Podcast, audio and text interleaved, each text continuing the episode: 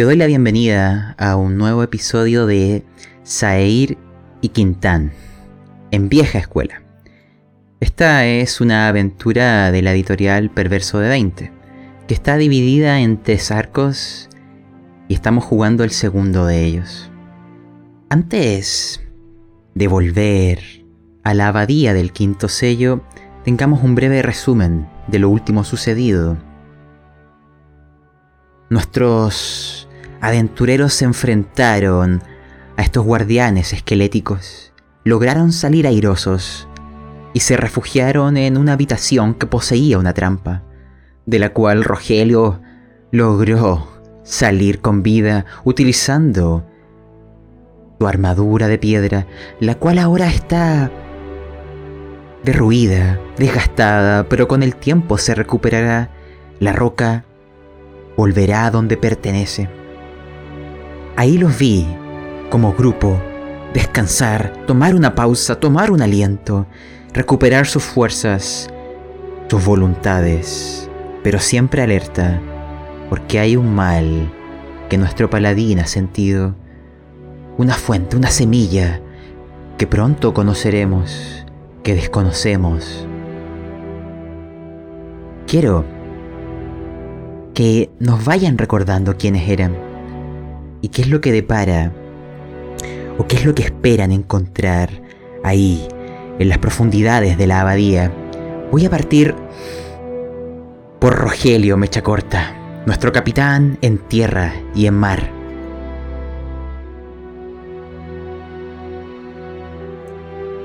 Mi nombre es Rogelio Mechacorta. Como bien me presentaron, soy capitán de tierra y mar protector de Sair y también ahora guardián del bosque. Ah, ha sido complicado, cuesta adaptarse de nuevo, a la tierra y, y, la piedra enana nuevamente me ha salvado.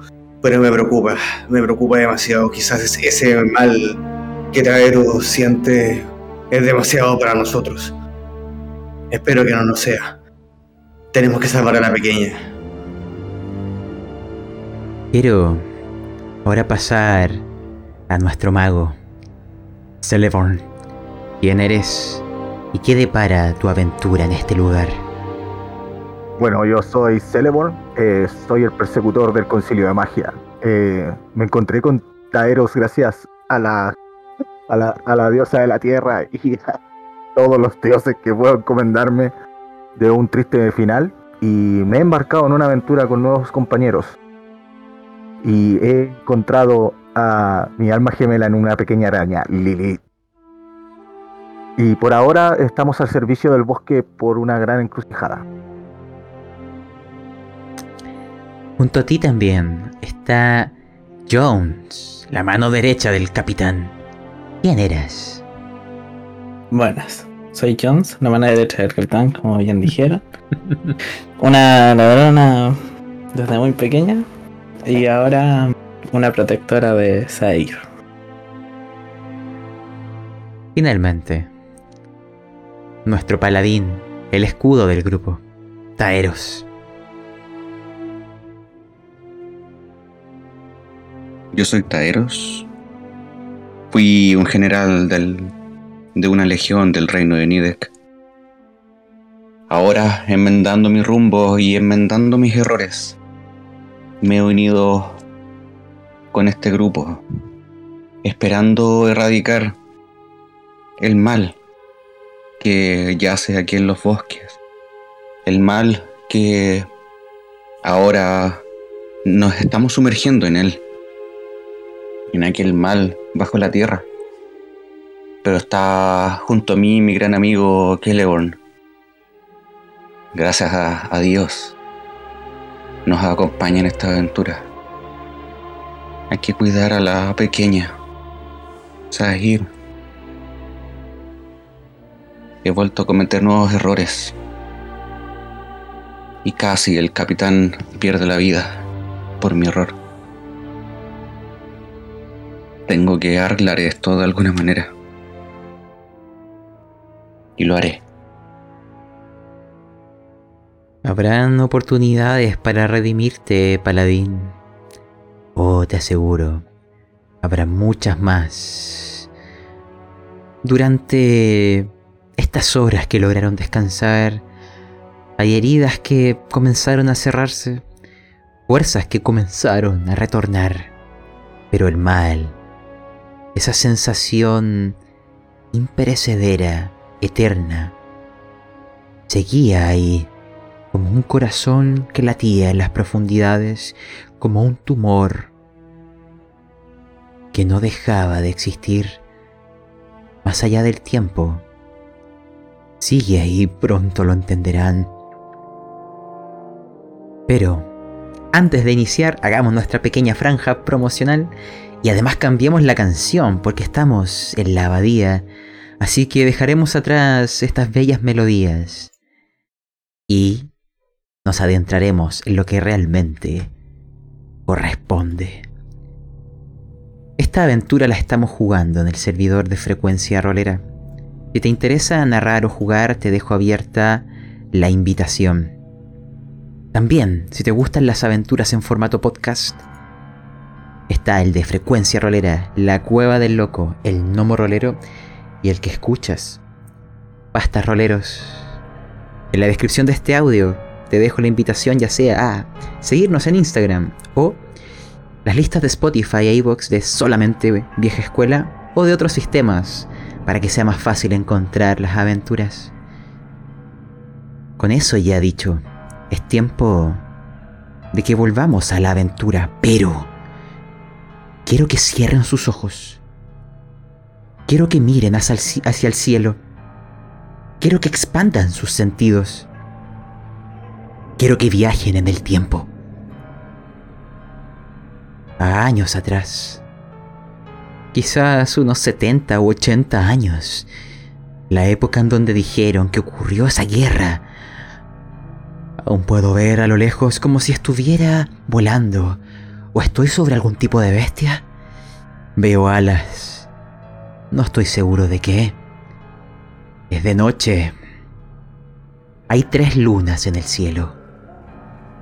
Veo ejércitos bajo mis pies de enanos, de orcos, de humanos.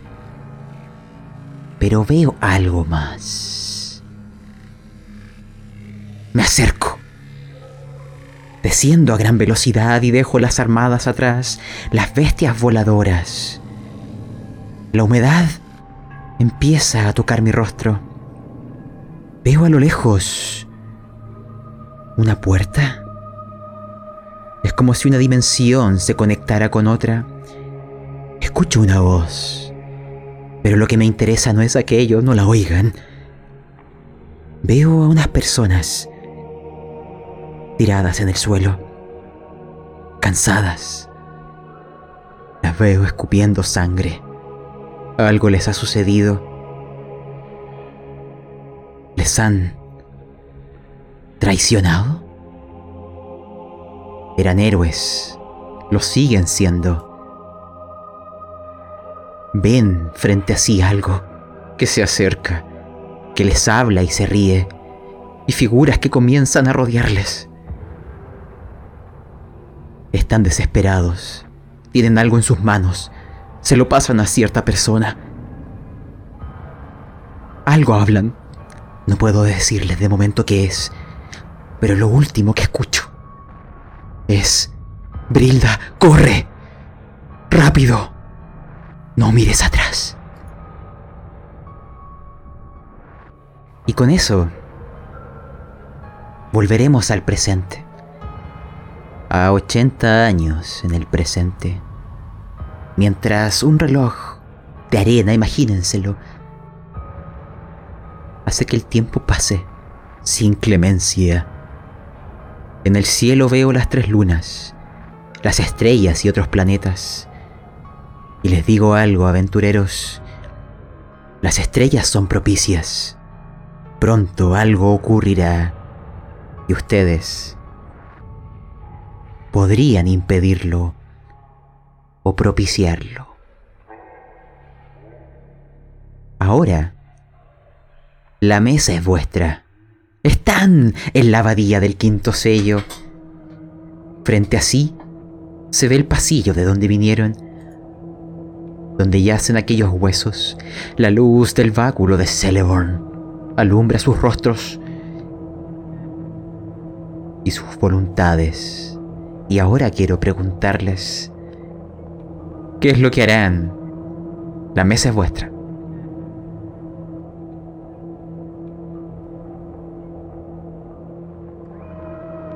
Me acerco hacia Rogelio. Pongo mi mano en su hombro. Rogelio, eh, lo siento. No. No quise colocarte en esta situación terrible. Eh, miro al resto. Lo siento amigos, no...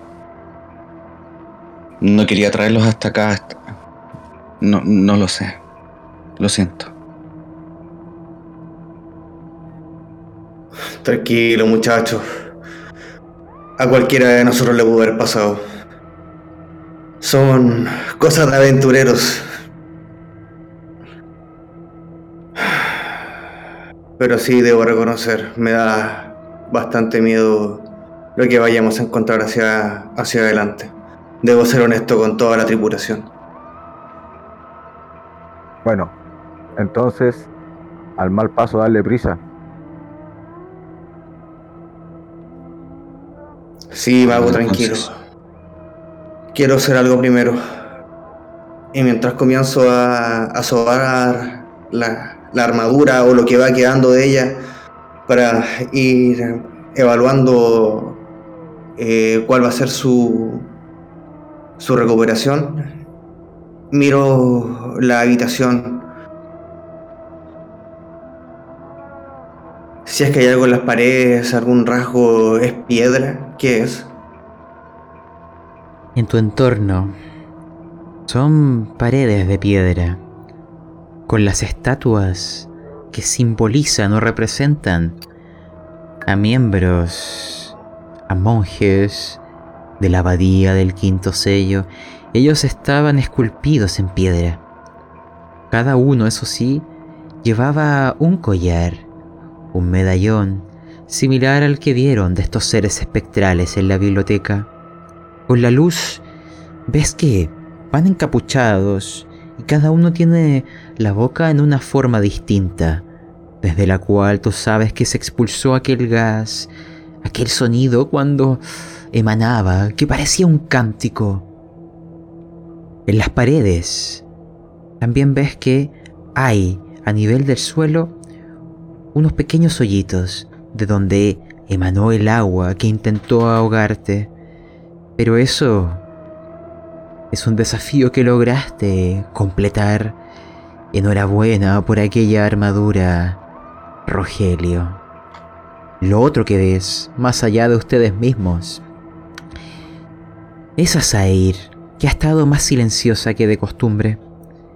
Aún veo gotas de sangre en su rostro, de las heridas, no de los esqueletos, de ella y de sus compañeros, y constantemente mirando sus manos y su arma, y pensando y observando el pasillo.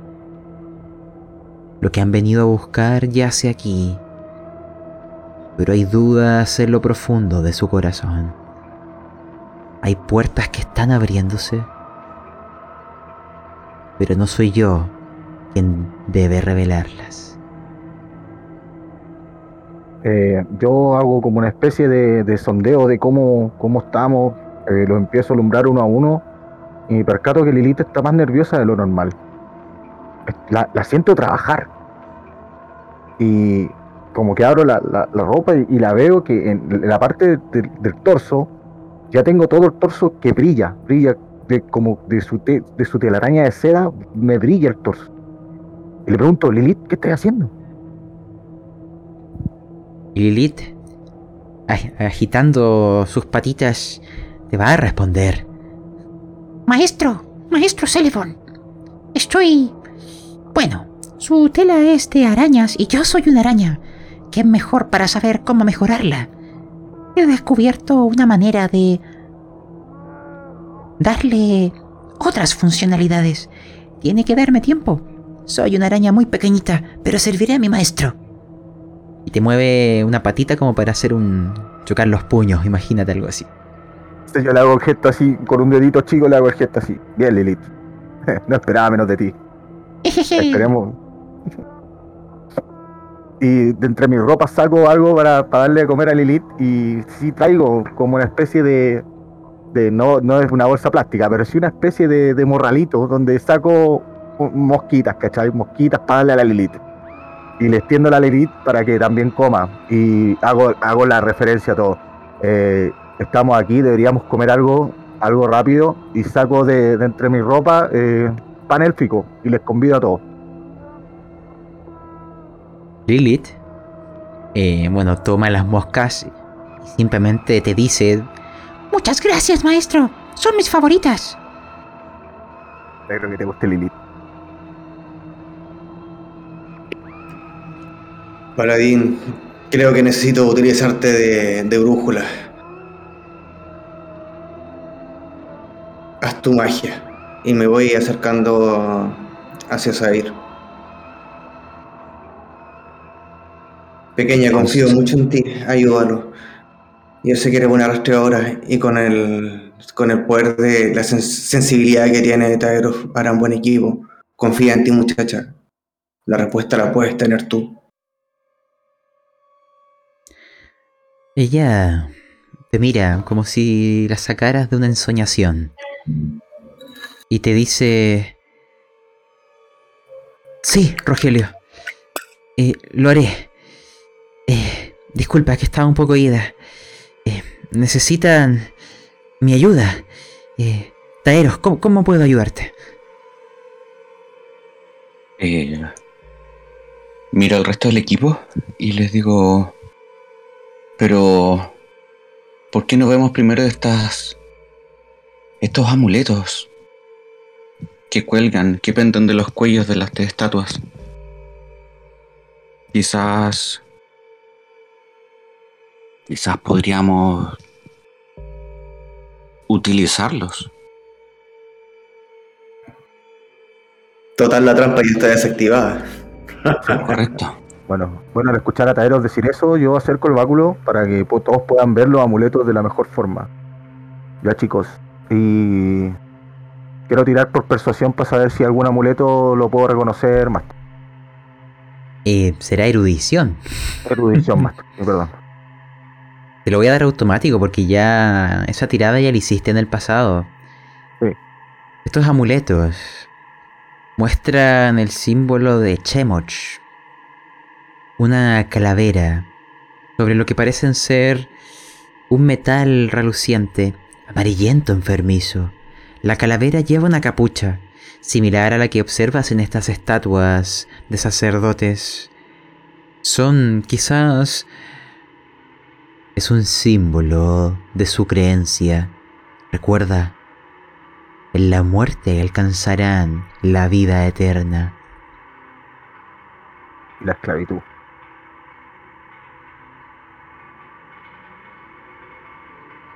¿Los quieres sacar? Eh, no, yo estoy demasiado susceptible con el tema de esta, de esta secta, así que yo ni siquiera quiero tocarlos. Y le hago, y hago, el- y hago, el- y hago el gesto de repulsión y todos se dan cuenta.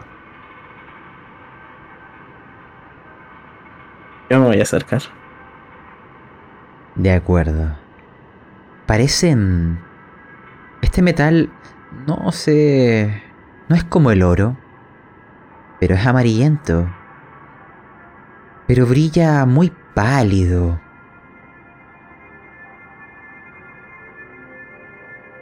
Hay unas cinco estatuas, cinco medallones. ¿Los quieres todos, Jones?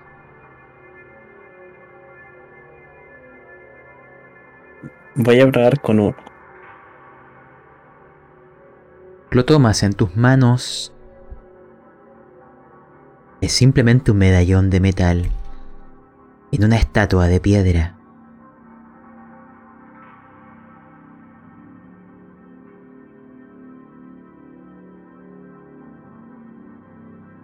Capitán. ¿Qué vamos a hacer?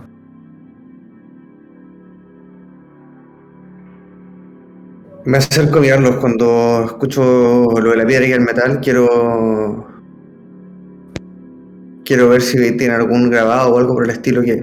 ah, eh, o algo que, que lo haga distintivo de los otros cinco. Si es que hay alguna individualidad o. O algo por el estilo. Como elemento, dices tú, que sea un elemento cada uno. Claro, puede ser que haya algún código, algo. Esto- si este sector era una trampa, algo tiene que haber. Rogelio. Bueno, mientras lo mira, voy a sacar otro. Se lo paso y saco otro. Te permito una tirada de erudición con ventaja.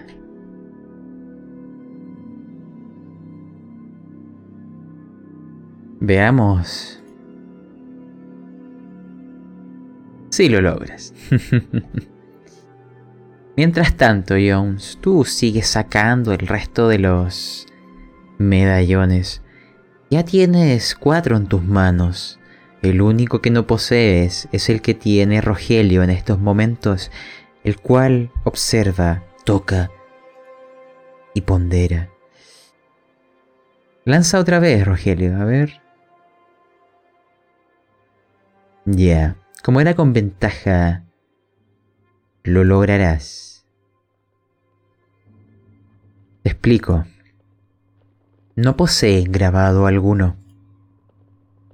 Sin embargo, el metal que ahí observas, no lo habías visto en tu vida.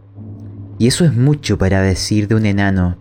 No sabes de qué montaña ha salido, no sabes de qué abismo lo han sacado, pero nunca habías visto este metal. Jamás. Es como si viniera de otro mundo.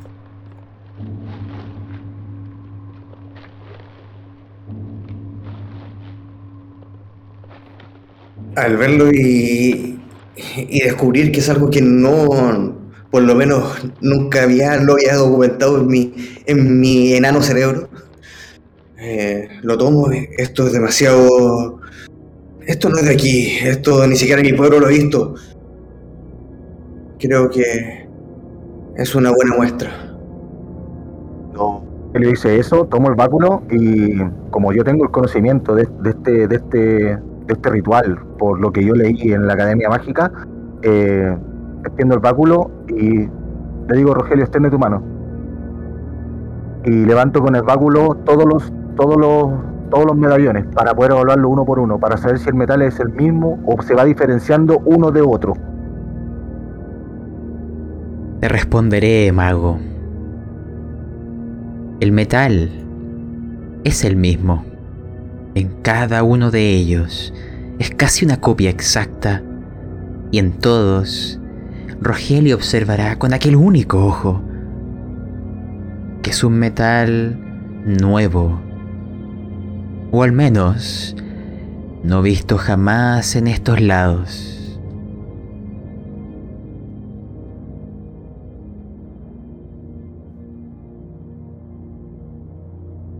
Creo que debemos llevarlo. Jones ya los tiene en su bolsillo. Correcto. derecha, obviamente, los mismos guardianes que nos dijeron que no tomaran los libros, yo creo que debe aplicar lo mismo para esto. Le guiño el ojo a Rogelio y digo, los voy a dejar. Y le extiendo la mano para que me lo pase. No están aquí para verlo, así que me parece justo.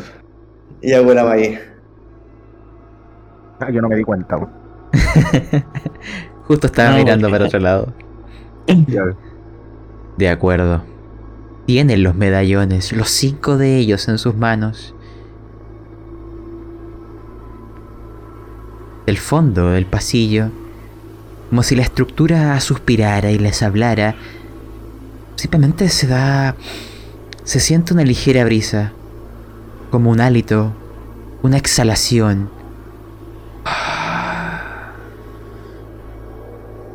Y casi, casi, creen escuchar una voz.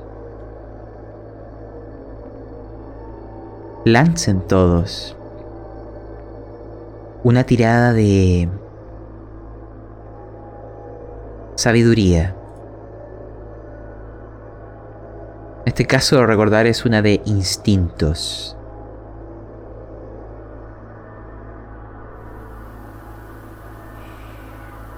Veamos si alguno de ustedes tiene éxito. A ver, oh, ya, hay una tirada alta por ahí. Con sabiduría, ¿cierto? Sí, con sabiduría. Ya. Hasta el momento vi solo dos de ustedes que lo han logrado. Celeborn y Jones. Escuchan... Ayúdanos.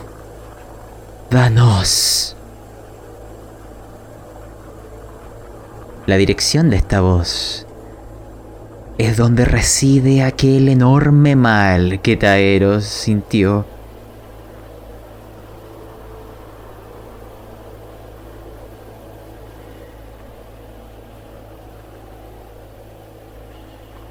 Ya. Taeros. Esto es más grande. Dime, amigo. nosotros. Esto es más grande que nosotros. O lo vamos a enfrentar de lleno o media vuelta y retirémonos. Necesitamos, necesitamos el elemento que falta. Está aquí. Sí. Pero pueden, hay miles de cuevas donde lo podemos conseguir. Podemos perder la vida ahora aquí. Confía en tu corazón, amigo. Los dioses están con nosotros. Cuando Taeros me dice eso, ya, y los dioses están con nosotros, capitán, autoriza a, a- a que botemos el muro de magma y sigamos avanzando. Falta que se pronuncie Zair. Eh, me volteo y le tomo el hombro a Said. Ya Said, guíanos. Y ya les dice... Vamos. Este es mi primer dungeon después de todo. ¿Cómo me podría ir sin llegando a la habitación final? ¿No es eso lo que hacen los verdaderos aventureros? Debe estar lleno de tesoros. Además de lo que yo he venido a buscar, yo creo que todos saldríamos muy beneficiados. Es así, me doy media vuelta y toco con el báculo mi muro y el muro se hace cenizas y cae.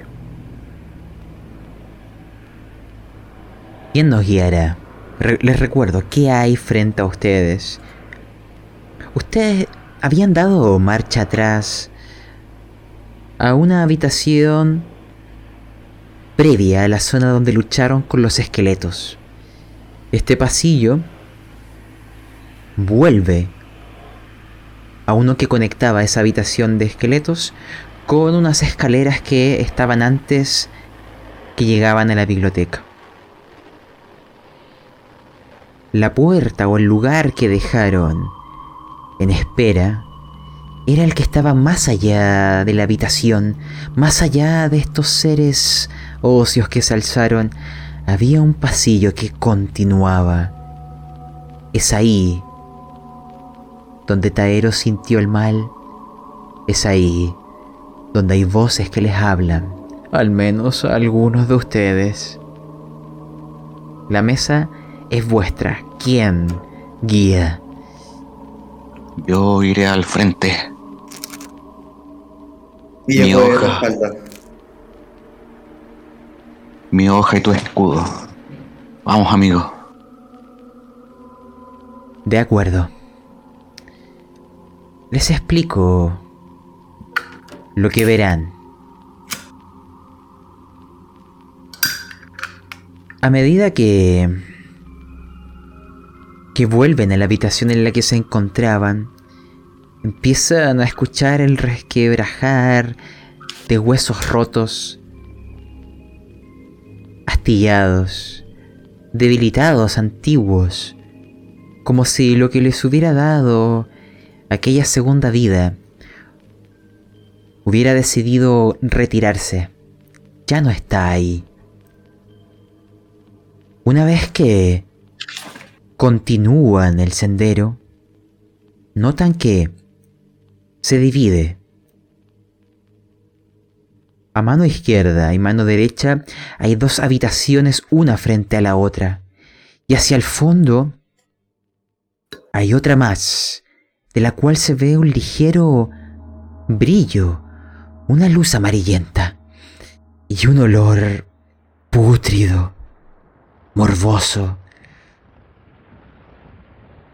que les podría generar arcadas si no fueran grandes aventureros.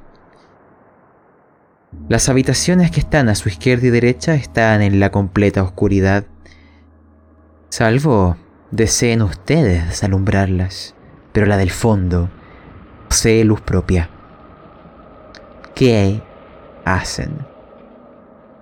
Eh, le digo a Taeros, necesitamos más luz. Desde allá yo sentí el peor mal que ella hacía acá. Correcto. Eso Voy es lo que recuerdo. Voy a amplificar la luz del báculo, ¿ya? Arrimis. Avanzo hasta el umbral del, de la habitación. Para entender cuál de todas, te lo resumo.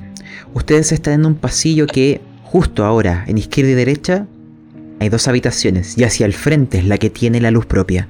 Pero hay que avanzar en ese pasillo. ¿Dónde vas? O sea, la que tiene luz propia. Es que yo me acuerdo que, en- que habías dicho que en, en- en la otra sesión que yo ya había detectado el, el mal allí. Sí, es ahí. De acuerdo. Pues, pues allá voy. Sigamos, Ataeros. Imagínense esta escena. Estamos viéndolo desde la espalda. Alto. Su figura se proyecta a contraluz de esa. de esa luminiscencia amarilla enfermiza. Centelleo florido va en silencio, observando. El resto le siguen. Tus pasos forman ligeros ecos, dándole quizás a la estructura una voz, palabras. El olor empieza a ser más fuerte. Ya casi es tan intenso que quizás incluso podamos verlo.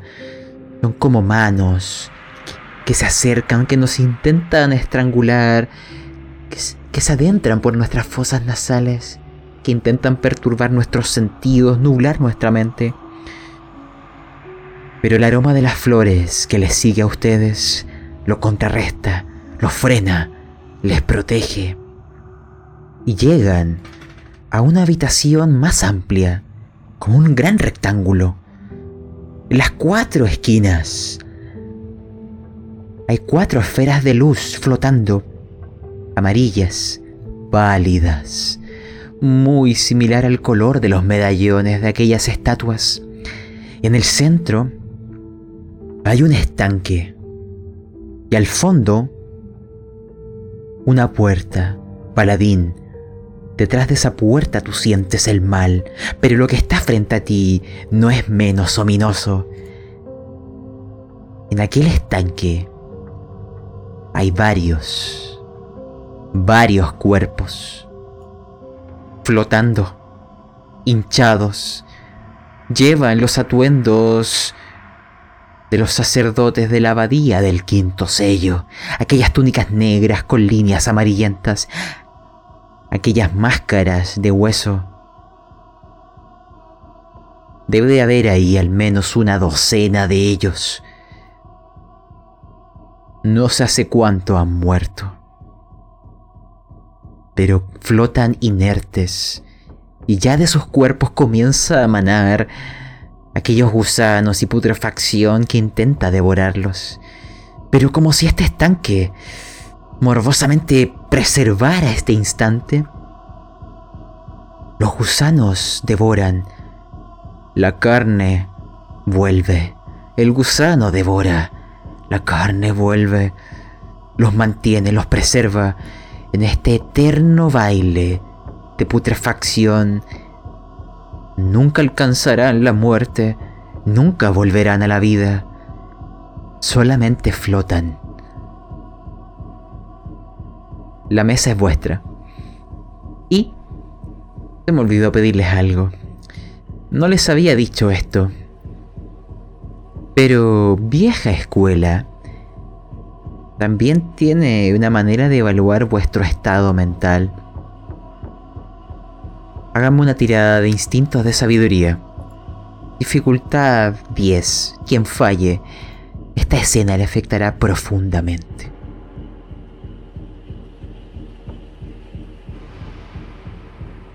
Por lo demás, ¿qué es lo que harán? Yo viendo esta escena, viendo los cuerpos ahí, no me queda más que tratar de expiar un poco el mal de este lugar y de bendecir para erradicar el mal de aquí. Entonces, comenzaré a recitar una plegaria. Iris lumen erugin, menel si, si lo Y las flores comenzarán a salir de mí de centelleo florido. El aroma tratará de bañar el lugar. Que así sea, Taeros. ¿Cuántos puntos de poder quieres gastar? Porque esto no es gratuito. Bueno, yo le coloco la mano en la espalda a Taeros y para amplificar su poder yo voy a dar dos puntos de magia más. Utiliz- Utilizaré tres. De acuerdo. Réstenselo de sus hojas. Esto es lo que comenzará a suceder. El charco empezará a perturbarse. El agua ascenderá y descenderá.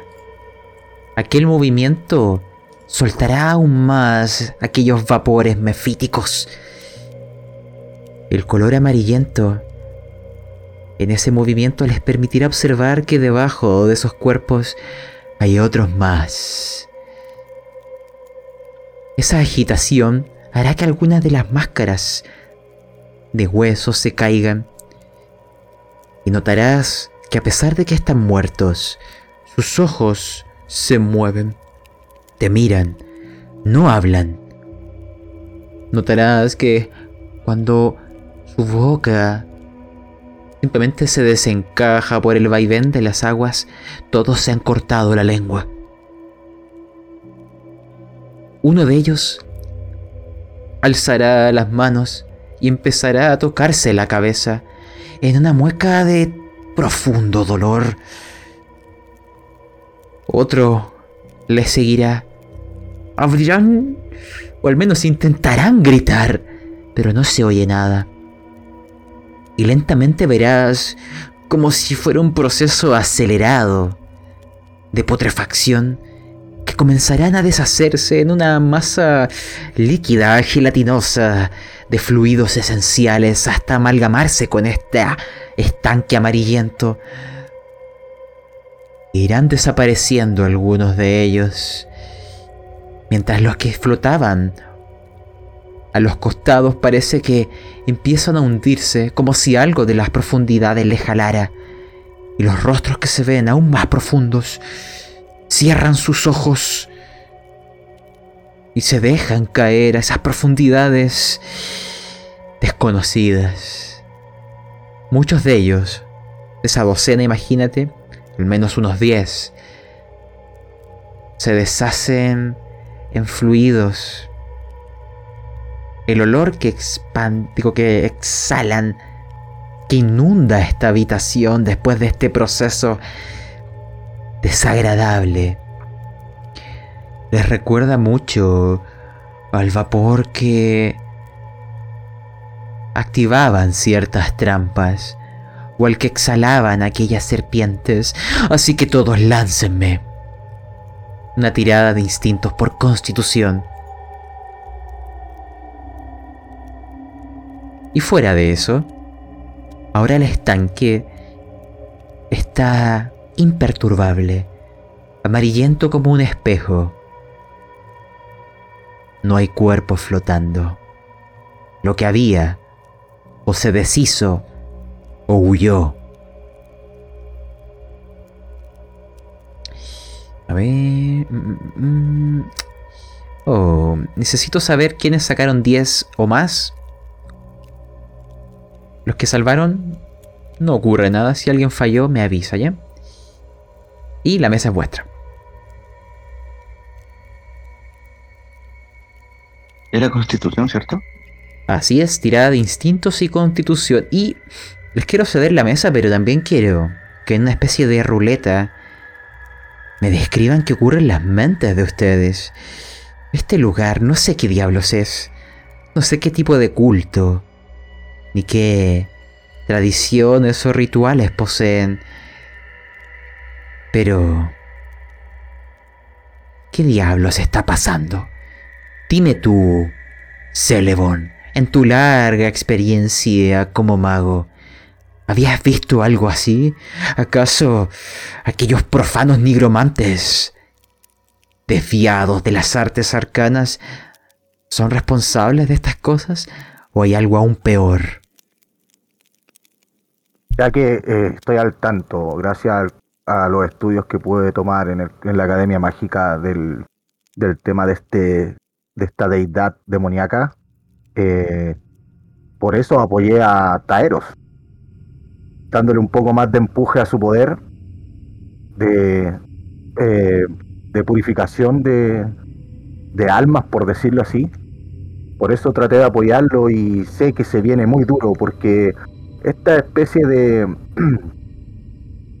de esta especie de culto o, o- de frentón ya ya reconocemos que son necromantes eh, no son de los necromantes que lo ven de una manera más sencilla que usan su magia a tope sino que ellos usan usan alquimia para lograr este tipo de efecto en estos seres. Entonces eso a mí me tiene preocupado y- y estoy muy alerta, esperando a que no nos sorprenda nada. Incluso estoy hace ya un buen rato conjurando un, un- un conjuro de, de contención de viento para que cuando algo o, alguna trampa se active, primero el, el- el viento lo, lo, lo, lo- lo explaye, lo desplace antes de tocarnos, ya que sé que Mecha Corta está, está un poco magullado y sé que también Taeros anímicamente no se encuentra bien. Celeborn, Celeborn. Temo decirte esto, pero eres tan sabio. Has visto tantas cosas que quizás tú te des cuenta de algo que es mejor no saber. Lánzame. Tirada de erudición, rápido. Y Taeros, tú también. Solo ustedes dos. Mientras, Rogelio Mecha Corta, ¿cómo lo interpreta alguien que vivió bajo la tierra? Ahí también ocurren estos profanos actos. Tengo un mo- un modificador por, por la por el trasfondo. Sí, con ventajas. ¿Cuánto? Lanza dos veces y te quedas con el mejor. El conocimiento es peligroso.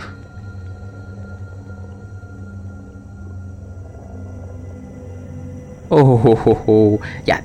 Dejaré en suspenso qué es, pues, para saber si Taeros también se da cuenta. Ya, así que... eh, ah, veo que los dos lo lograron para eso, ¿no? O, al menos veo una tirada de Taeros. No estoy seguro si es la que le pedí o una ¿Tengo que lanzar nuevamente? Sí, esta es de, mm, de erudición. Yo tiré con trasfondo. Mientras, Rogelio me echa corta. Descríbeme que hay en la psiquis de un enano. Actos tan profanos no se ven en mi tierra. Yo fui guardián de, de mi gente en el norte y nunca vi nada parecido, ni sobre la tierra ni debajo de ella. Y si una cosa me enseñó el mar es que ese olor a muerto no es bueno. Nos intoxicamos bebiéndolo o nos intoxicamos oliéndolo. Creo que no fue buena idea haber bajado tan rápido. Creo que lo mío era estar más arriba, estar en esas cuevas, en esas dos de arriba. Jones, ¿cómo lo ve alguien como tú? Solo quiero decir que saqué crítico. y a partir de eso, Ah, ya. en, en- en Constitución, saqué un Ya. 27. Ah, churra. ¿Ya? Así que, alerta estoy. Y mm, más que pensar por el 27, me centro en saber, en voy y me acerco y la agarro de donde sea. Tipo, estás aquí. Y veo solamente ahí como, no entiendo nada, pero lo que sea que venga. Tú ves que el rostro de Saeir está aterrado. Una, una faceta de ella que nunca antes habías visto. Esta escena es de pesadilla. Una cosa es ver un cadáver. Otra cosa es ver este acto, esta escultura de carne y hueso y fluidos. Un altar profano. ¿A qué? ¿Por qué? ¿Qué sucede? Ella no logra entender cómo un acto de tal vileza puede existir. No le ve razón alguna. Las historias que ella ha oído de estos grandes calabozos y aventuras de, de héroes no contenían realidades como la que presenta. Se siente profundamente angustiada y algo en su interior hace como clic como si se rompiera aquel primer velo, aquella primera muralla de la inocencia. Y vomita. Cae al suelo. Llora por los caídos.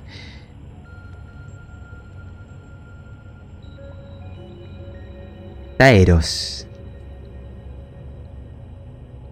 Tú no te diste cuenta, solamente Celeborn lo hará pero quiero que desde tu perspectiva me digas, ¿cómo ve esto un paladín? Si esto no es la fuente de aquel profano mal, ¿qué puede ser? ¿Hay algo peor?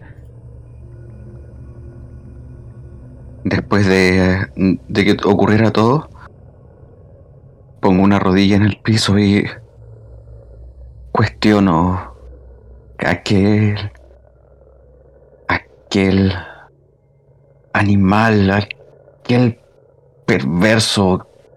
Ah, no puede ser. ¿Cómo puede haber alguien con tanta vileza? Extenuado y, cansado, saco de mi bolsillo del, de la mochila un cataplasma.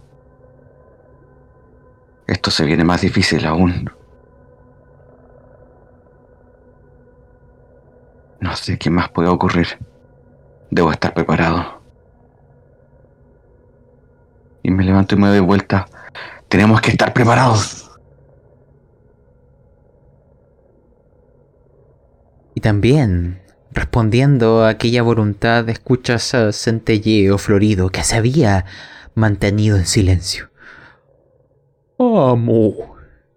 Este lugar no me gusta. No es gracioso. Es... triste. Muy triste. Tú no lo notas. Pero... Están llorando. Lloran. Lloran. De felicidad. Tengo miedo. Cuéntame un chiste para darme valor. Esto. Dice que está llorando. Dice que está llorando. Eh, puede que sean las lágrimas que necesitamos. Son las lágrimas que necesitamos, Taeros. Pero tenemos que estar calmados. En otros que estamos demasiado agitados. Celeborn, te veo muy compuesto, pero tú salvaste la tirada de erudición. Acércate, que nadie más oiga esto. Lo ves en cada uno de ellos. Tú has estudiado las artes mágicas, las diversas escuelas, desde la evocación a la abjuración, la adivinación. Viste de reojo aquellas artes prohibidas de la nigromancia e interpretas lo siguiente. Lo que estás viendo es una mezcla de magia arcana y divina. Pero lo peor de todo es que en cada uno de esos cuerpos viste la evidencia absoluta de que voluntariamente se sometieron. No es un sacrificio, es una ofrenda. Ellos lo hicieron sobre sus propios cuerpos, con felicidad y regocijo. Se ofrecieron a algo. Y lo que dice centelleo florido porque hay sentidos que escapan a la humanidad. Te hace eco. Lloran de felicidad.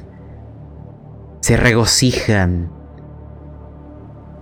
¿Qué diablo sucede, Celebon? ¿Y cómo afecta esto a ti, mago? Tu magia siempre ha sido más benévola, más protectora, pero lo que ves aquí es una vileza que quiero que tú me digas. No, es que ya Celebon se da cuenta y es como que él lo sabe, lo leyó, entonces lo tiene muy claro. Esto no es, no es, no es un culto, ya, ya su mente se abre, se abre a todo lo que recuerda y se da cuenta que esto es una secta, una secta donde a ellos le prometieron algo a cambio de y se entregaron y se entregaron en cuerpo y alma y entregaron su vida en pos a esto. Y esto hace que la, la, la arte arcana se mezclen con la arte divina y se vuelva un- una, una una absoluta locura para esa deidad. Y ahora les pregunto. Porque todo esto está en simultáneo, entre el llanto y vómito de Sair, entre las revelaciones que tiene Celeborn, entre los rezos y plegarias de Taeros, entre el miedo de Centelleo Florido, entre el silencio de Sarigüeya, ni él se atreve a bromear en este instante. Sin embargo, Taeros, el mal que sientes no viene de aquí, y las voces que los otros escucharon vienen de la habitación del frente, de esa puerta cerrada. La mesa es vuestra. Amigos, esta no, esto es solo la punta del iceberg. Tras aquella puerta yace un peor mal del que hemos presenciado aquí. Sí, pero dentro de toda la desgracia tenemos la oportunidad de conseguir ahora la lágrima. Y extiendo el báculo a ver si, si dentro de mis, de mis poderes puedo extraer la lágrima de, lo- de estas lágrimas de lujuria o de, de alegría por la muerte, por la entrega en muerte de cada uno. Para eso quiero tres puntos de magia. Espera, espera, espera, espera. ¿Me explicas de nuevo tu intención? intención es poder extraer la lágrima, la lágrima que, que- es de alegría de estas ánimas que se entregaron en, muerte. Hay... Hay algo, eso sí que debo mencionarte. Tú no ves lágrimas. Es solamente el líquido. No sé qué es lo que ves en Telleo Florido. Pero si deseas tomar unas muestras de este líquido amarillento, si deseas acercarte al charco, adelante. Yo estaré ahí tras de ti observándote y animándote. Vamos. Ya lo va a intentar. Eh, se armar de valor y lo va a intentar. Pero antes, eh, como está protegido con su escudo de viento, técnicamente no lo está tocando con su piel, para que quede claro. De acuerdo. ¿Ya? Así que me acerco, saco de mi morral eh, un, un- un frasco de ensayo muy pequeño para muestras. Y también extraigo, extraigo un, un gotario. Y me acerco calmadamente y hace el gesto, Celebón, de aspirar con el gotario unas gotas y poderlas eh, dejarlas caer dentro del tubo de ensayo para muestras. Y la tapa. Calma, calma, calma. Harás lo que te propones. Sin embargo, hazme una tirada de instintos de destreza. Y por favor que sea alta. Tiene buen trasfondo, así que debería, debería tirar con ventaja. no en este caso, mago. Tengo un guante de viento. No, no, no, no. Eh, lanza, ya entenderás por qué. Oh, increíble, mago. Me asombras. Serán... Las estrellas hoy son propicias para ti. Todos verán algo. ¿Es quizá un milagro? ¿Es suerte? Pero Celeborn sacará aquellas gotas, rellenará aquellos viales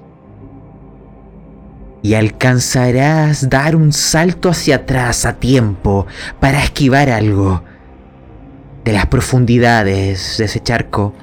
Imagínate esto. Una amalgama, una masa de carnes y huesos, una especie de cuerpos, torsos unidos unos a otros, suturados por un hilo invisible, manos, rostros. Es como si fuera una serpiente hecha de cuerpos humanos. Todos llevan la máscara de hueso. Y entre todos intentan tomar tus vestiduras, rasgarte. Pero das un salto hacia atrás. Sientes el aroma de sus dedos casi rozando tu rostro. Pero es el viento que has conjurado que impide que incluso eso llegue hacia ti.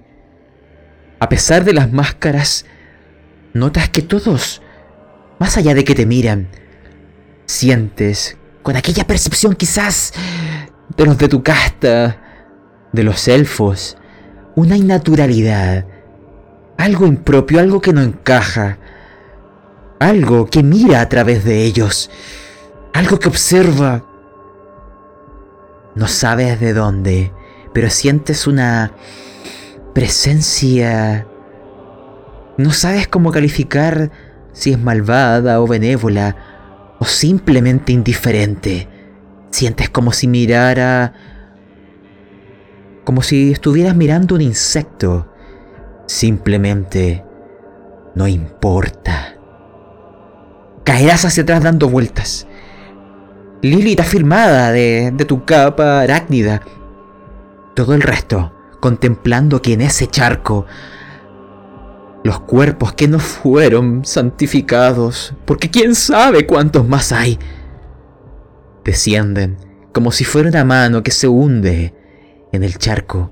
Cada uno de ellos les mira como prometiendo las penurias. Se intentan acercarse, se intentan poner sus manos en esta agua marchita de amarillento enfermizo. La mesa es vuestra. Bueno, Celebon queda en posición así de Avenger, eh, eh, arrodillado, así, y queda así como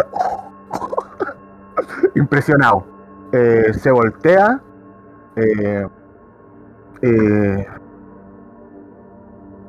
no nos acerquemos a esto más.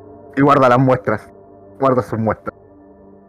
Porque quiere, quiere comunicarse con su maestro en el concilio de magia, a ver si pueden materializar estas muestras para que sean examinadas allá lo antes posible. Esto ya no es normal. Esto, el Celebon sabe que ya esto se escapa, se escapa incluso del concilio de magia. Es mucho más, es mucho más negro y horrible de lo que esperaba. Ya veremos. ¿Y qué hará el resto? Les explico. La habitación, recuerden, este, este charco está en el centro. En los extremos hay piedra que le rodea.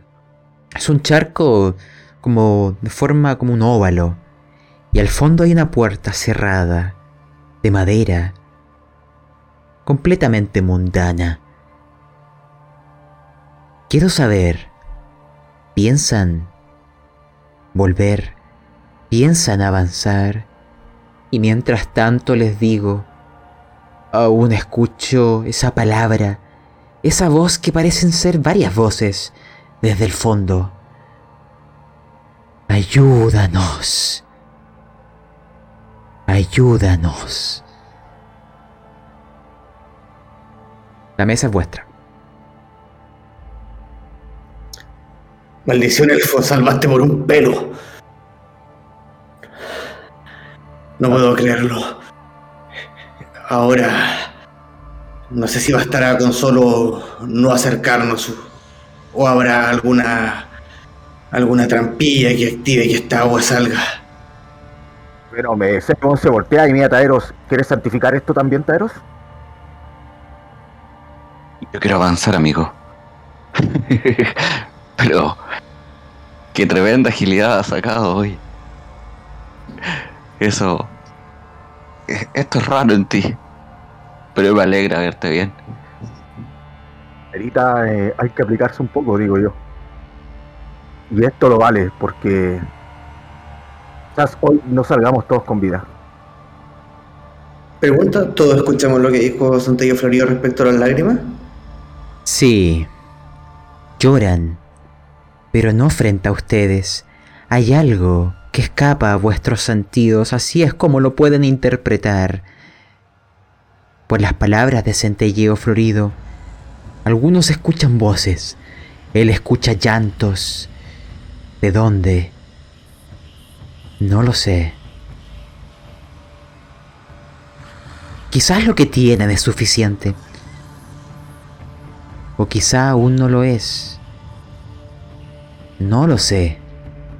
¿Qué diablos les pidió Brilda? De hecho, ¿por qué las mandó hacia acá? Esto es solo los ingredientes para un conjuro de amor. ¿No parece ser demasiado para algo tan insignificante? ¿O hay algo más? Bueno, ya eh, Celeborn empieza para sus adentros que esto para, para Brida es matar dos pájaros de un tiro. O sea, conseguir la lágrima y exterminar el mal que hay aquí.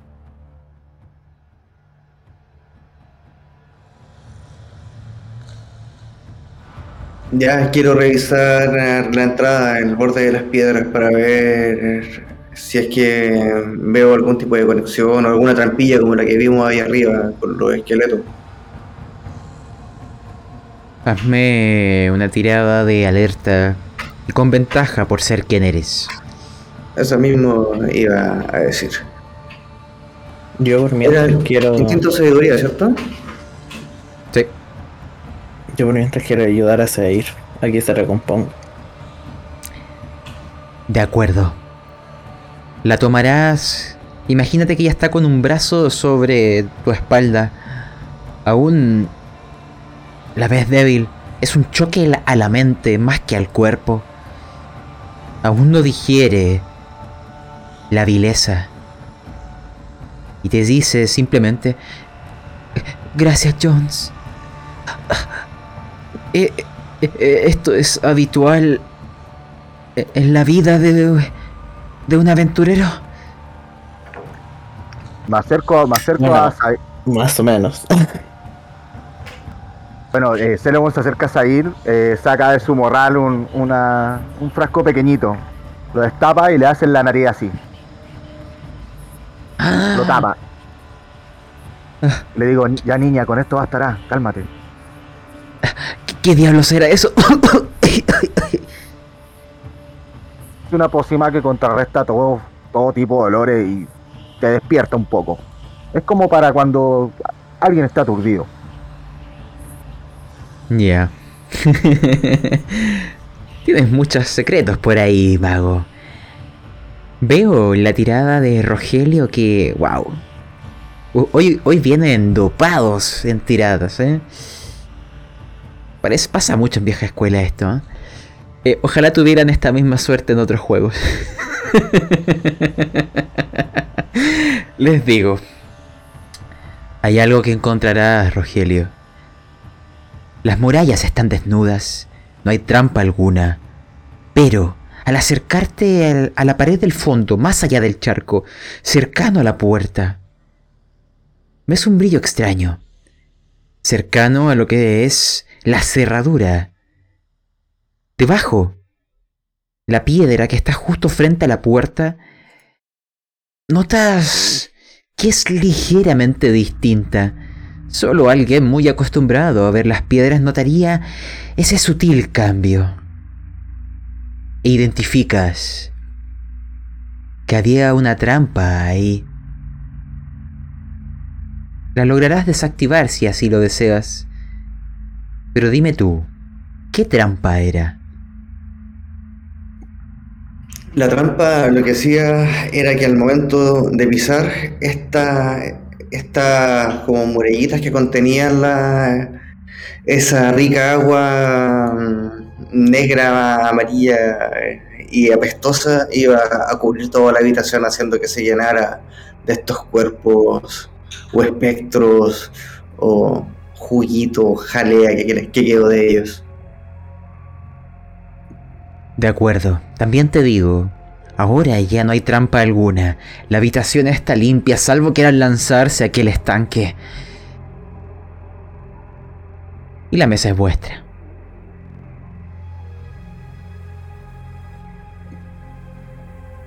Entonces... ¿Querías pasar? Gracias. Vamos entonces. Empujo la puerta lentamente escuchando el chirrido de ella. De acuerdo. Miro hacia atrás. Miro hacia atrás y les pregunto, ¿me siguen, cierto? Donde tú vayas, Eros, yo estaré contigo. Ese es mi amigo Geleorn. Algo son las dos hachas. Y entonces infundiendo valor. Lago Calad, Dragomorn. E ingresamos a la habitación. Con aquellas palabras, el aroma de las flores y la primavera, y la luz del báculo del mago, las voluntades flaqueando pero recomponiéndose del resto del grupo, y los vapores mefíticos de aquel estanque a nuestras espaldas, llegaremos a una habitación que no tiene salida. Es solo una habitación en forma de cuadrado, con las paredes de piedra lisa. Cinco estatuas de piedra se encuentran, similar a la habitación que vieron antes, pero con un ligero cambio. No llevan medallones, pero tienen el espacio para ellos, y en el centro hay un círculo con líneas que parecen garabatos, pero que los más versados, como nuestro mago, identificarán que es algún tipo de sello arcano, algún tipo de artilugio mágico. ¿Qué es esto? No sabría decirles. La mesa es vuestra.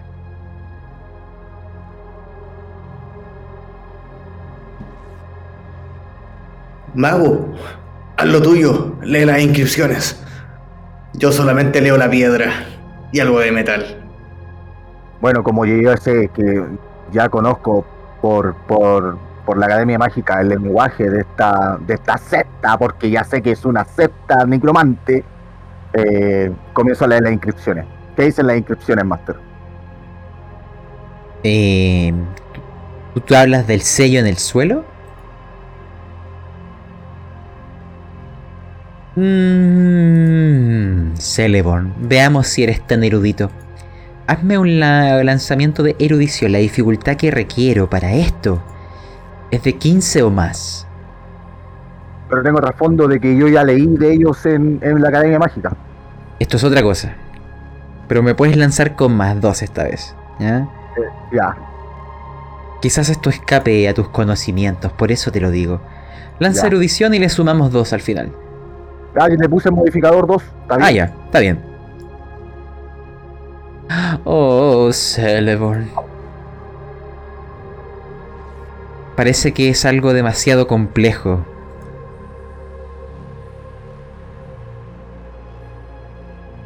El resto, solamente con un 20 natural podría entender qué significa el sello mágico que hay en el suelo. Y ahí están, en una habitación vacía, pero el mal se siente aquí. Mas no hay nada.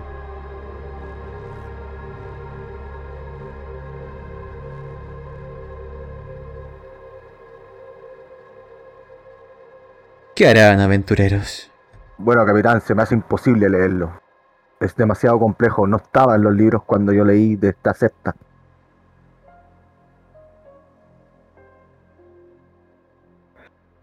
Maldición, solo tenemos un, unos símbolos que no podemos leer y cinco cuellos que vestir. Que estoy seguro que Jones nos podría ayudar. ¿Pero cómo? Se supone que tienen que haber quedado donde estaban. Están aquí. Y, Y yo no quedo así como, como. ¡Ah! ¡Demonios! Bueno. Parece que vienen a la niña al dedo para cada estatua.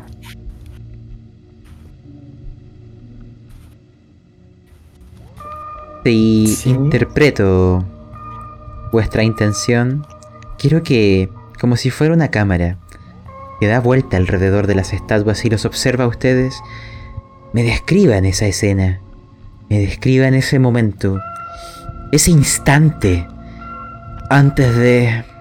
Adelante. Bueno, yo estaba cerca del pentagrama de esta deidad, que puede ser cualquier tipo de pentagrama de esta deidad que no puede conocer. Y quedo así con la cara de.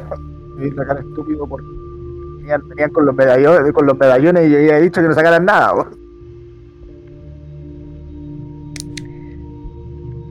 Y Jones, ¿eres tú quien está poniendo los medallones en los cuellos de estas estatuas?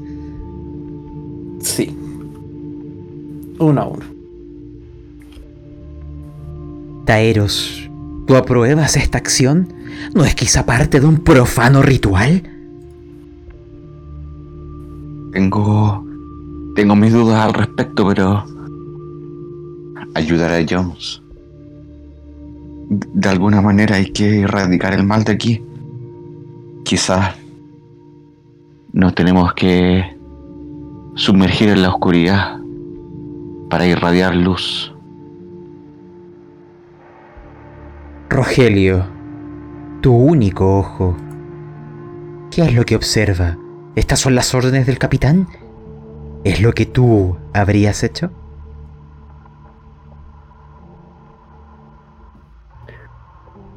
Como vengo sintiendo hace un par de metros atrás, creo que ninguna decisión ha sido buena.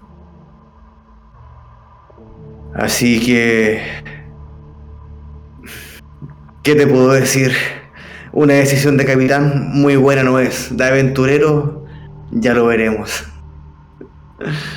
Quizás el viejo Taeros, dije, tengo buen ojo, lo puse en él. Si él cree que esta es la forma de erradicar el mal, quizás será un bono que Brilla no reconocerá. O será el fin. ¿Qué más podríamos esperar? Les digo lo que verán a través de los ojos de Saeir cuando el quinto y último medallón esté en su lugar. En el centro, aquellos garabatos, aquellas líneas comenzarán a brillar con un fulgor azulado que lentamente se marchitará para dar paso a un amarillo y una luz que emanará hacia arriba, unos dos metros, y se formará una especie de umbral, un portal. Verán que hay algo más allá. Es una puerta interdimensional. Y de ahí emana el mal. Es una puerta interdimensional. Así de, de complejo era Celeborn. No. Em, Si una puerta interdimensional es que literalmente va, va a estar la deidad del otro lado, pues, weón. No lo pienso, lo digo. Y tenías que esperar, lo- tenías que weón. esperar ahora para decirlo. Es que está, que me cagué, me cagué entero. ¿Cachai, no? Literalmente Celebon está cagado entero porque sabe que si se abrió un portal interdimensional, lo más probable es que detrás de ese portal esté la puta deidad. Y eso no lo dice un elfo, pero está cagado miedo. En- al revés, Saeir está emocionada. Sus ojos vuelven a cobrar vida. Ella ha visto la magia que ha sobrado, pero un portal, algo que conecta este lugar con otro. Esto parecen cuentos de alta fantasía, incluso exagerados para un mundo como el en donde nos encontramos. Ella está maravillada y dice, ¿qué, qué es esto? Es... Es hermoso. Es increíble. Es como si fuera... Es como si hubiera algo más. Y toma una piedrita del suelo y la tira. Y ven que entra y cae al otro lado. Incluso escuchan el sonido de su rebote. Es... Y queda sin palabras.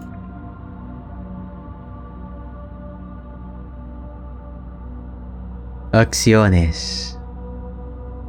Eh, Necesito recabar más información. Yo necesito más información. De esto nada, de esto nada. Y me, y me he ido a Taeros. Taeros, de esto nada, nada. Nunca lo he leído en ninguna parte, en ninguna, en ninguna parte de la biblioteca del concilio de magia. No, no, no hay datos de esto. Es Amigo. un suicidio cruzar. Pero... No sé. de verdad que estoy asombrado con, con esto que está aquí. Ya... Ya no sé qué hacer. Capitán, es un suicidio cruzar. No pierdo Yo la fe. Nunca lo hemos leído. Nunca se ha leído ningún libro del Concilio de Magia. Esto para mí es aberrantemente nuevo. Me miran a mí, yo miro a la zarigüeya, la zarigüeya me mira a mí, no se está riendo, parece que tiene la boca abierta. Así que con mi armadura pesada avanzo un poco y trato de ver al otro lado. Yo me doy vuelta y le, y le digo, Centello Florido. ¿Tú Lo mismo iba a conoces, de, decir. ¿Tú conoces de esto? No, pero... De ahí se escucha. ¿No lo oyen? ¿Qué oyes, Centello ¿Qué dice? ¿Qué dice? El llanto. Ay, no, tendremos que cruzar, maldición. eh, yo quiero el dar llanto. sangre. Y Me lanzo nomás. Espera. Vayan de uno a uno que hablaron a la vez. Eh, ya miren. Primero, Rogelio me pidió saber qué observaba al acercarse al umbral. Te diré. Tú puedes ver ciertos matices entre las luces y las sombras. Hay un pasillo que se adelanta. Hay dos, parecen ser como maderos, uno al lado del otro, que tienen hasta la altura de tu cintura.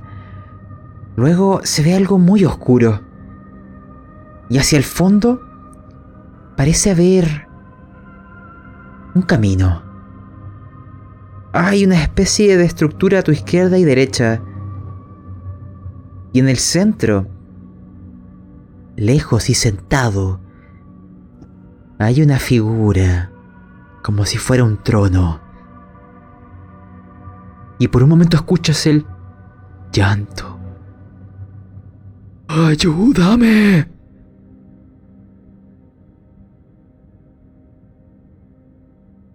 Ya, como todos estamos con el escudo, es imposible que dentro de, de este vórtice nos, des- nos desperdiquemos, ¿cierto? ¿Cómo? No te entendí. Que si literalmente entramos al vórtice, vamos a llegar al mismo lugar, ¿cierto? Ah, no tienes ni idea. La magia obra de maneras muy misteriosas. Yo cruzo. Pero por eso le digo, si estamos dentro de- del mismo, del mismo. Escuchamos la piedra caer al otro lado. Sí, eh, exacto. Ahí tienen la pista. Y Jones saltó. Lo ven al otro lado. Y Yo dice, voy y "Nos vemos al salto. La gran planta. No, yo quedo, yo quedo con la boca abierta cuando veo a Jones del otro lado, así como.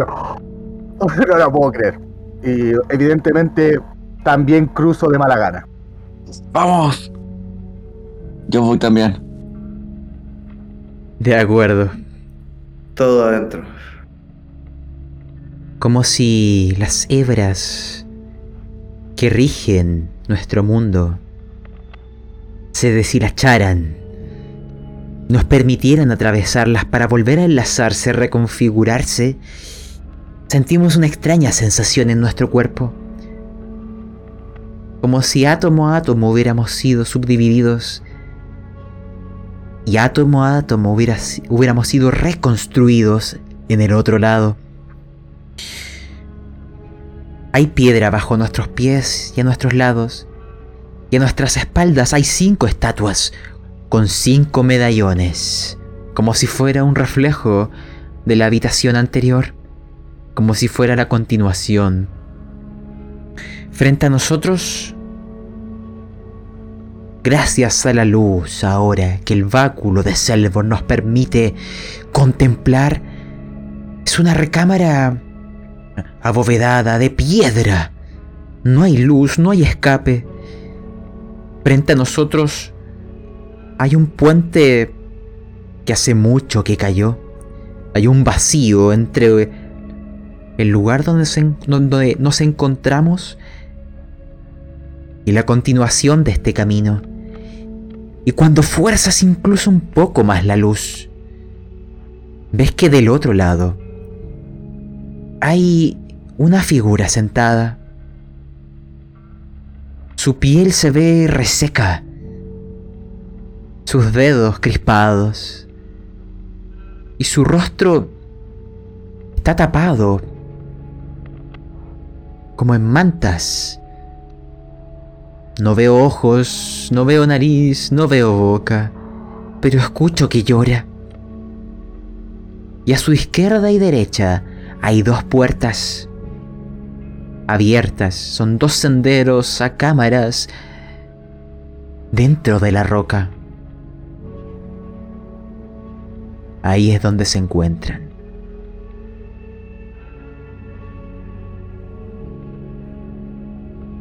Como buen capitán y adentro y viendo toda la piedra, comienzo a, a revisarla, comienzo a palpar la piedra, la vibración de la tierra para ver si qué es lo que guarda esta montaña. Tú notas que la roca te parece familiar a la estructura en la que antes estaban, como si hubiera sido realizado en las mismas profundidades, pero en otro lugar. Quizás es solo un pasadizo misterioso dentro de las mismas raíces de las montañas. No tienes idea dónde te encuentras. Si es más abajo o más arriba. Solo que hay un silencio total y que el llanto no se escucha con tus oídos. Es como que te aprieta el corazón. Un dolor perpetuo. Y la figura les observa desde lejos. O al menos eso se imaginan porque no hay ojos. No se mueve. No respira.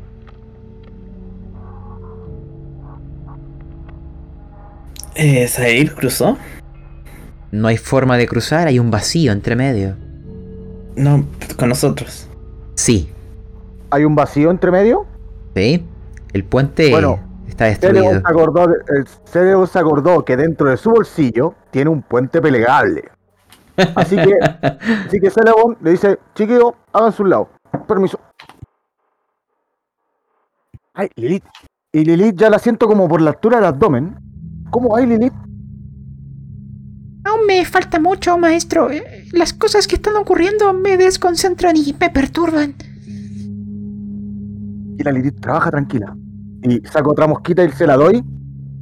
Y literalmente tiro el puente. Lo tiro y se despliega.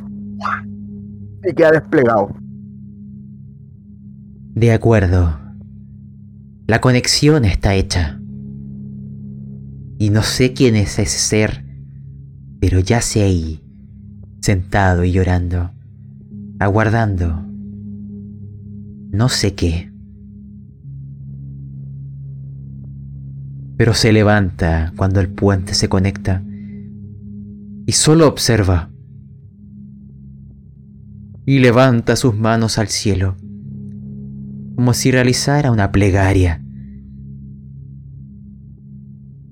Y ahora sí escuchan con sus oídos. Ayúdame. Se rajuña la cara. Como si quisiera hacerse daño, no quisiera ver, no quisiera oír. Y luego se queda inmóvil mirando el suelo y sus dedos tiritan. Sus manos tiritan. Y del suelo de la roca empieza a nacer algo. Un arma. Una alabarda hecha de piedra. Y mientras lo dice, mejor dicho, mientras eso ocurre, él simplemente dice, ayúdame.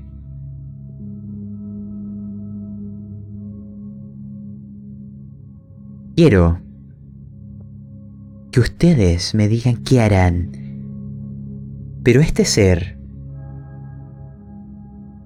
que imagínense que lleva como una toga, como una especie de túnica de la cintura para abajo, está descalzo.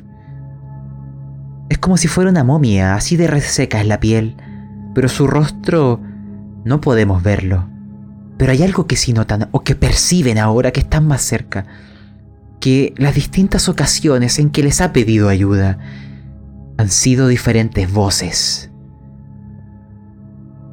No somos uno, somos muchos.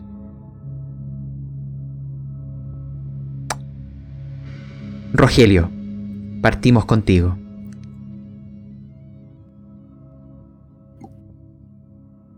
Me acerco, comienzo a avanzar, miro la figura.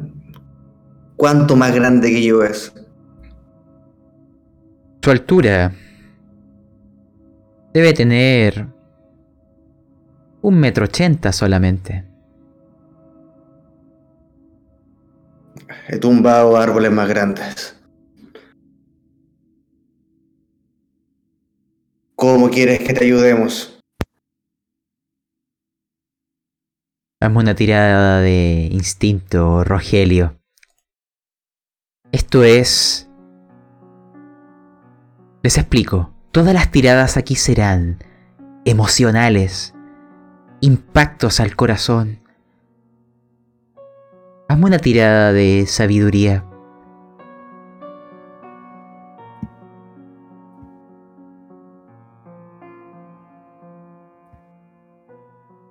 A ver. Ahí vamos. Wow. Por cada éxito que tengan, podrán ir avanzando. Te explico la situación, Rogelio. En algún momento su brazo se extiende como si fuera una serpiente y la alabarda viaja hacia ti con intención de impactarte. Pero como salvaste la tirada, no te hará daño, te rozará. Y sentirás como una un recuerdo latente, una reminiscencia.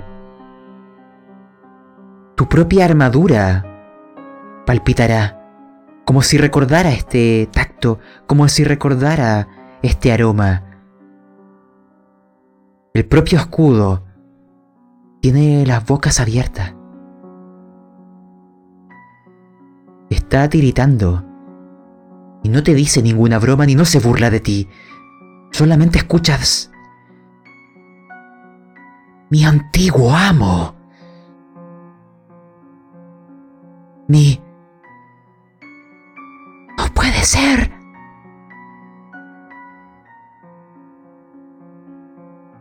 Dejaré en vilo el recuerdo que llegará a ti, pero ahora... Taeros, tu turno.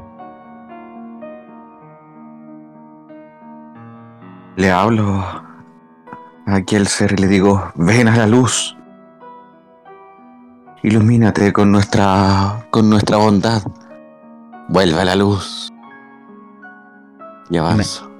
Imagínate que luego de haber fallado su impacto contra Rogelio, saltará en el aire como si tuviera alas para planear. Y desde ahí, su boca se abrirá y escupirá lava ardiendo. Hazme una tirada de salvación, también de sabiduría. Muéstrame que tu corazón resiste.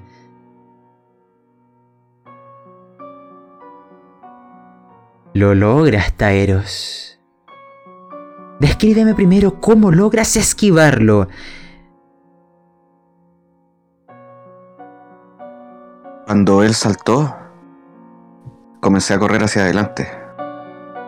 Entonces, escupió la lava y salté por debajo de ella, quedando a sus espaldas.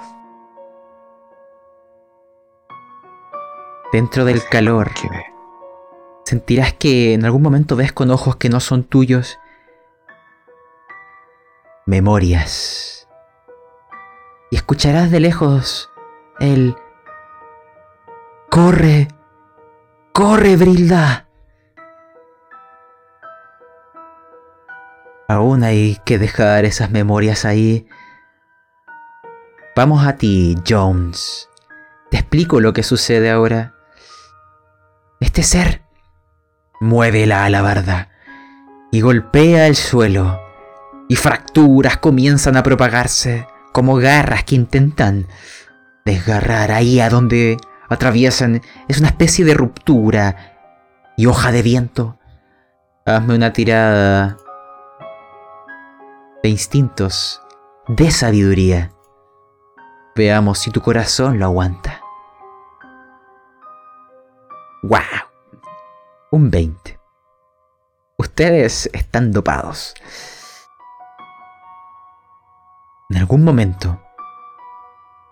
Primero descríbeme cómo esquivas el ataque. A medida que veo que se dirige hacia mí, tomo la iniciativa y corro hacia él. Y en el momento en que veo que está muy cerca, lo salto. Y me intento agarrar lo que pueda para no caerme. También notarás algo en la voz de tu daga, de aquella daga carmesí. Ustedes ya van entendiéndose. No te pide sangre. No busca aquello de este ser porque te da a entender algo. No sabes por qué, pero ya tiene su sangre. No la necesita. En el pasado la obtuvo. Solamente la añora, la recuerda como un sabor lejano. Como si alguien ahí también conociera al arma que portas. Finalmente, Sailhorn, te explico. La alabarda quedará en el suelo y la ocupará como un trampolín. Saltará. Su mano empezará a alumbrarse de un color eh, amarillento. Un fulgor que comienza a ser cegador. Y lo apuntará hacia ti. Eventualmente se formará un arco. y una flecha de luz tensará la red y disparará. Hazme una tirada de salvación de sabiduría. Ma- eh, Master, tengo el, el escudo de viento activado y usted sepa. Así que puedo. Te daré un más ¿Acción dos. acción o instinto? Eh, instinto, sabiduría. Te daré un más dos. Ya, un más dos. ¡Wow! Increíble. Lo lograrás. Descríbeme cómo. Cuando llega la flecha, choca con el escudo de viento. Y yo solamente extiendo el báculo para darle más fuerza al escudo. Y, lo- y- y se, y la flecha se empieza a deshacer como si el, el- el escudo se la empieza a comer así. Y se deshace. Y quedo, y quedo, y quedo como en posición vertical viéndolo hacia arriba. ¿Tengo opción de atacar? No es necesario. Este no es un duelo en donde prime la fuerza.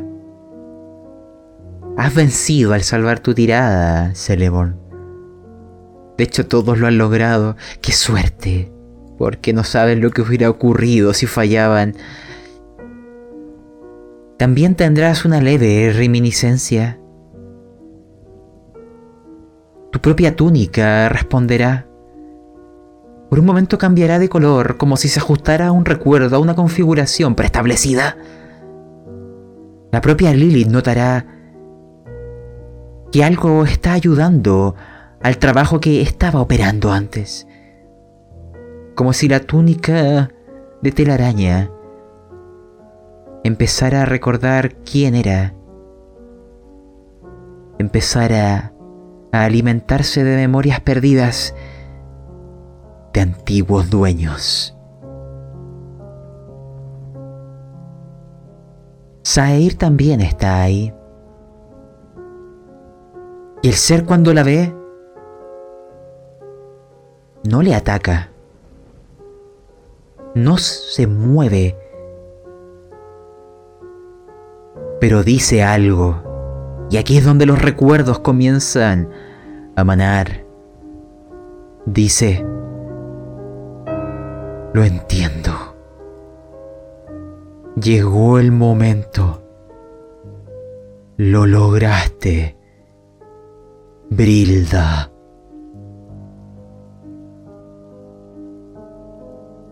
Imagínense que viajamos al pasado a 80 años de distancia.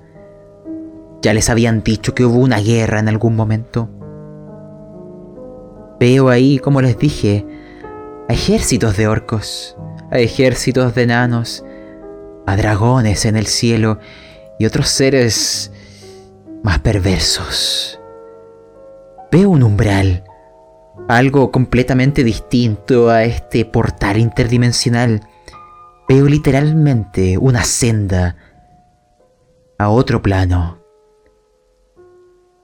Uno desde donde algo busca entrar, o mejor dicho, busca escapar. Recuerdo a los sacerdotes, a los miembros del quinto sello, que en aquella guerra lo intentaron, que en aquella guerra siguieron la voz de su Dios, que es prisionero de aquel lugar, una tierra brumosa que no queremos conocer. Pero fallaron. Ustedes se los dijeron en el bosque. Hubieron héroes en el pasado que lucharon en aquella guerra, que propiciaron que lo que quería entrar no lo lograra. Pero las estrellas vuelven a ser propicias. Los héroes de aquella época. Veo vagamente distintos rostros. Veo un enano colaborando junto a un orco. Veo a un humano y otros miembros, quizás de otras razas, No lo sé. Y veo a una pequeña, una versión más joven de quien es hoy Brilda, siguiendo a estas personas, mirándolos desfallecer, les han traicionado. Ellos vencieron. Pero no conocerán un nuevo amanecer. Sus cuerpos van desgarrándose desde adentro. La muerte misma se ha posado en su interior. Escupen sangre, pero siguen luchando. La puerta ha de mantenerse cerrada. Aquella guerra no es más que un pretexto. Aún recuerda Brilda las palabras que le dijo su maestro, aquel orco, porque el equilibrio ha de preservarse. Hay algo que mueve hilos en la oscuridad. Brilda ve lo siguiente. Alguien del grupo. Alguien que usaba la magia. Le da las siguientes palabras, ya en sus lechos de muerte antes que huyera. Por hoy hemos vencido. Nuestra muerte no será en vano. Pero contra lo que nos enfrentamos va más allá del tiempo. Miran las tres lunas en el cielo y le dice que cuando las estrellas vuelvan a ser propicias, ellos volverán a intentar lo que esta vez no pudieron completar.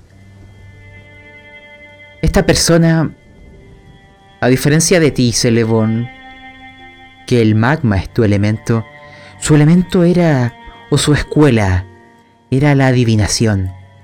Ver lo que depara el futuro. Y hay magias que te cobran altos precios. La vida ella misma puede ser. Pero ya estaban condenados, así que esa persona vio, vio hacia el futuro y le encomendaron a Brilda una misión. Ella le dijo que llegará el día en donde los vientos de guerra volverían, que las estrellas estarían nuevamente en posición,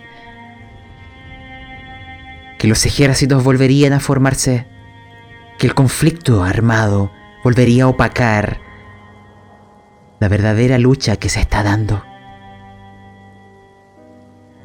Y ese día estaría marcado por la aparición de cierta persona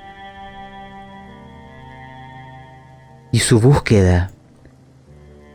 Pero le dice a Brilda, no te encariñes con ella.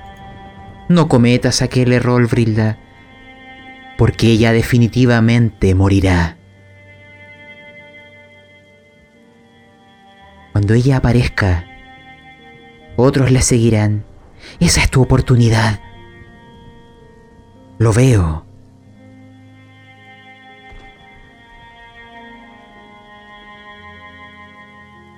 Hay gente que se acerca a este lugar y el ser que no pudo entrar observa desde el otro lado. El tiempo no es importante. Ya habrá otra forma ya habrá otro momento, pero da órdenes a sus acólitos, sus cuerpos servirán. Y el castigo por lo que han hecho es un eterno sufrimiento. Brilda, huye antes de que eso ocurra. Y estos héroes, para que no cayeran en malas manos, le dan todo lo que poseían la tierra misma comienza a tragárselos.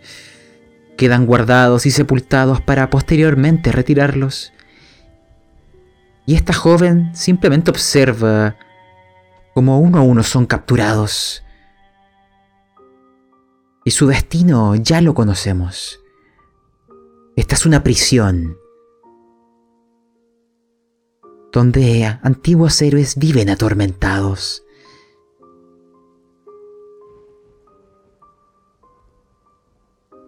Esos recuerdos han esperado a que ustedes llegaran para transmitirlos, porque la visión de esta joven es lo que una de estas personas observó hace mucho tiempo. Un nuevo comienzo porque el tiempo comienza a repetirse en forma circular. No es una línea, es una red interconectada.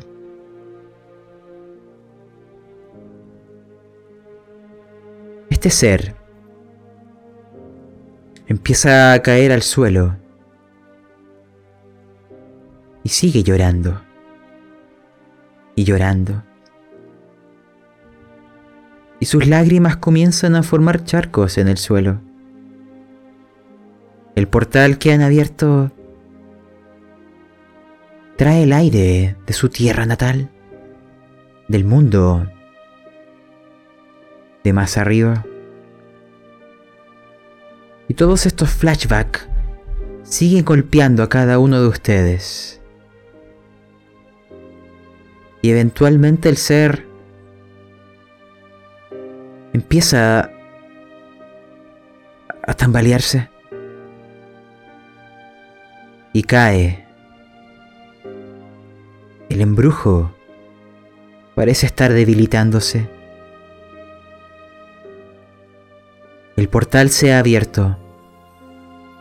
El sello se ha roto. Y quiero que ustedes, ahí en ese puente, observando algo marchito descomponerse y volviendo al polvo, saber cómo evaluarían o enfrentarían estos hechos. ¿Qué epílogo le darán a ese encuentro? Antes de eso les diré qué hay en cada habitación. Imagínense que lo observarán a posteriori. En una de ellas es solamente un sepulcro. Los restos mortales de aquellas personas. En el otro hay lanzas, varias de ellas. No sé su función, pero las recuerdan en sus memorias. En el cielo, esgrimidas por ciertas personas. Fuera de eso, el resto se vuelve difuso. Y quiero que ustedes me vayan completando un epílogo. Taeros. Partamos contigo.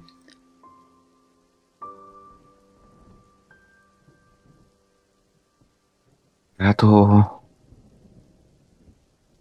de comprender esta, esta situación. Me, todos los hechos me causan mucha tristeza y de alguna manera trato de de que este que esta alma al fin encuentre paz. No por medio de la hoja, sino a través de imbuir buenos deseos en, en su próxima vida. Para luego retirarme.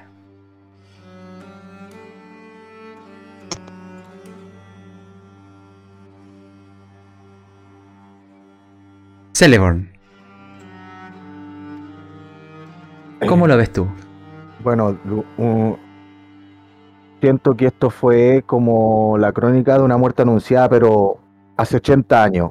Como ellos supieron que no lo lograrían, eh, mi antecesor sí lo vio en su en su ilusión, o sea, en su en, en su proyección, en su proyección del tiempo y espacio, él sí vio que nuestro grupo sí lo iba a lograr. Entonces, por eso le encomendó la misión a, a, a Hilda de, de esperarnos hasta que llegáramos. Y Zair fue literalmente el puente para poder llegar hasta esta instancia. Y al darme cuenta de eso, eh, quedo con, con un poco de desazón porque esperar tanto para lograr este cometido fue fue un poco un poco doloroso para, para la misma Hilda. Los perdió a todos y ella quedó con la misión de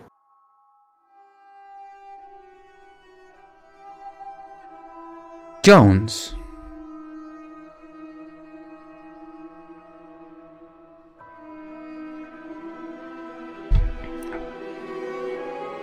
No sé si estás Me muteado, ¿no? acerco. Ay. No, sí estoy, sí estoy. Me acerco al, al escenario de las tumbas. Me arrodillo y tiro los pétalos. Que, esos que puedo tirar una vez al día. Y me quedo ahí.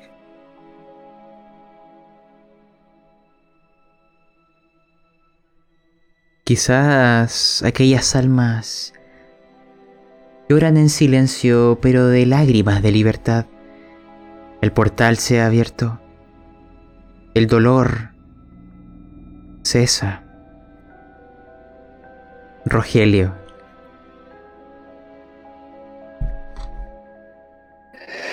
Estoy, como dije hace, un rato ya, estoy bastante más blando. Hay, hay cosas que me están tocando más y, y ver esto, ver ese dolor, sentirlo y, y ver cómo de una u otra manera logramos que disipara, me deja una, una sensación dulce y amarga, amarga por las circunstancias, porque no sé a qué nos va a llevar este portal, habrá sido la misión o no, Eh, adelantamos algo, no lo sé, estoy complicándome como capitán, a lo mejor Jones estaría contento de ver su posibilidad de subir de rango quizás, pero estoy bastante acongojado, yo creo. ¿Y hay alguien más que siente aquella congoja? La propia Saeir. Hacen ecos en ella las palabras de aquellas reminiscencias. No te encariñas con ella, porque de seguro morirá. Y ella empieza a dudar, a llorar por dentro, a preguntarse realmente ha de seguir. ¿Su destino puede enfrentarlo?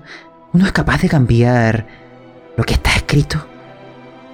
¿O las estrellas pueden modificar sus posiciones y llevarnos a senderos no planeados? No lo sé. Pero Imagínense que aquellas lágrimas las pueden llevar, cristalizan como joyas eternas, almas marchitas liberadas, lágrimas de héroes que ahora por fin alcanzan la paz. Quiero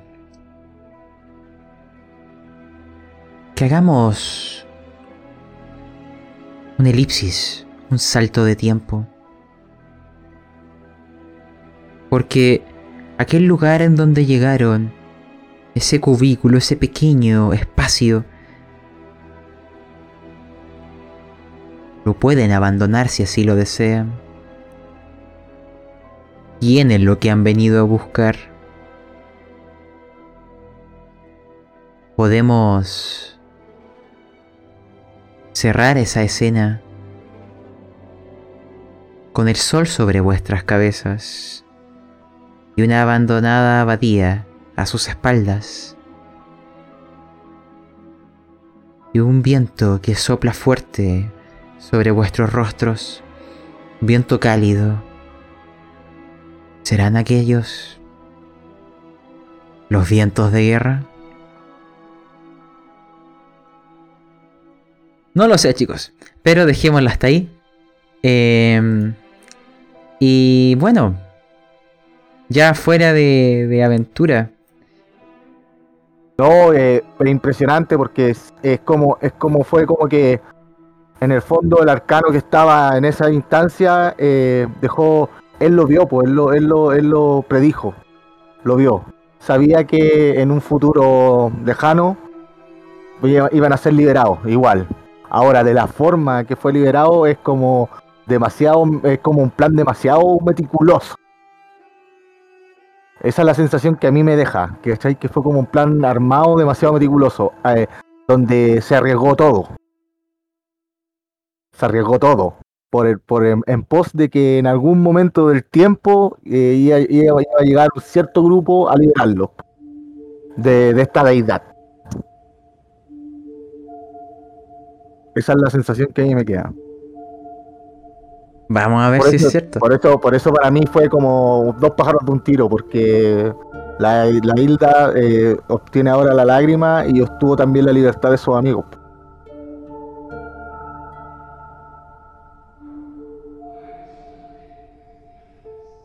O puede que estén todos malditos. Claro. Listo, bueno, bueno. estaban todos malditos, pues en el fondo nosotros los liberamos por ahora. Claro. Entonces, la probabilidad es como de que llegue un grupo. Y aparte que sacamos puro, puro éxito, yo creo que por eso, porque quizá el weón no hubiera pegado, no hubiera matado el tiro. De hecho, Sí. qué, qué bueno que se salvaron de. Porque, wow. Todas las tiradas las salvaron. En vez de hacer una batalla eh, prolongada, era una tirada de salvación por cada uno. Y punto, así. Directo, ¿sí o no? Y por fin mi mago se portó a la altura, weón. Por fin. Después de cuatro sesiones de mierda, mi mago se portó a la altura. Era Ay. batalla. Sí, weón. Ay, ay. No sé qué miedos son aquellos hilos que se mueven detrás de la guerra. Eso es lo que más me, me preocupa. Hoy la niña no puede morir. Yo también pienso lo mismo, que la niña no, ya no puede, o sea, eh, mi personaje va a poner toda su parte para que la niña se salve, o sea. Porque aparte Sí. la, la niña no puede morir, es una druida, ¿cachai? Y espero Ah. que en algún momento eh, Celebon pueda despertar su lado druida para que ella también Esperemos. ¿Y tú, Taeros? Nuestro paladín. Las estrellas te han puesto con- junto a nosotros. ¿Cómo lo ves tú? Está. Oh, estuvo intenso, bastante emocional los recuerdos. Eh, traté de, de bendecir nomás al último, de, de entender lo que había pasado. Eh, quedé muy preocupado por la niña, entonces por salir. El, yo quería erradicar el mal y, y resultó. Creo que todavía queda tarea por delante, claro. Pero hemos dado un buen paso. Oh, claro, pero también considera que quizás ahora entienden la ausencia de miembros en la abadía no están aquí porque hay algo que ha comenzado en otro lugar. Y Ah, pero también nos dimos cuenta de que peleamos todos los mortales por igual, los orcos, los humanos, los enanos, los elfos, los, los druidas, estamos todos aquí peleando por, por o sea, estamos juntándonos todos por un bien mayor. Es que considera que esos pueblos, las guerras van a existir, pero cada pueblo tiene sus luces y sombras. No son bestias salvajes sin raciocinio. pero sí son manipulables y sus instintos primordiales manejables. Ahí lo deja en una encrucijada a, mí, a mis hachas tan acostumbradas a derramar sangre orca. Sin embargo, Brilda no le tembló la mano para pedirles que mataran a aquellos orcos. Porque el equilibrio ha de preservarse. Pueden ser orcos. no. Digo, si en el fondo igual la, la, la Brilda y el bosque es un espectador nomás de lo que está pasando con los mortales ahí. Y eso deja otra pregunta también. ¿Por qué no fue ella quien liberó al resto? No sé, digo yo. Porque Ahí se cortó la grabación, ahí se cortó la grabación, grabé cinco minutos. Y... Ahora- El escuadrón suicida, weón. O grabo otro- el otro pedazo ahora. No, no, está bien, está bien. Ya, ya, ya voy a Eh, mandártelo ahora, Master. Eh, bueno, voy a cerrar acá la, la- la- aunque no estoy grabando, em, con el spam, ¿ya? Y les- de hecho, les mandaré una foto al, al Discord, que es la que voy a ocupar de portada del capítulo, que me gustó como el aspecto del surf, por así llamarlo, ¿ya? Em, bueno, esta aventura la estamos jugando en el servidor de frecuencia rolera. Esta es una. Se llama Sairi Quintan, es de la editorial Perverso de 20. Este es el segundo arco. Mejor dicho, el final del segundo arco. Ahora comienza el tercero. Em, bueno, y si te gustan las aventuras en formato podcast, está el de Frecuencia Rolera, La Cueva del Loco, el Gnomo Rolero y el que escuchas, Pastas Roleros. También en la descripción de este audio te recomiendo enlaces a listas de Spotify e Evox para encontrar rápidamente, por ejemplo, episodios de Vieja Escuela. También está el, enlace de nuestro Instagram por si quieres seguirnos. Y dicho eso, nos veremos en el tercer arco. Y espero las estrellas no sean propicias, aventureros. Hasta la próxima. Grande Celebor. Adiós. Chao, Nos- gente. Nos vemos. Nos oímos. escuchamos.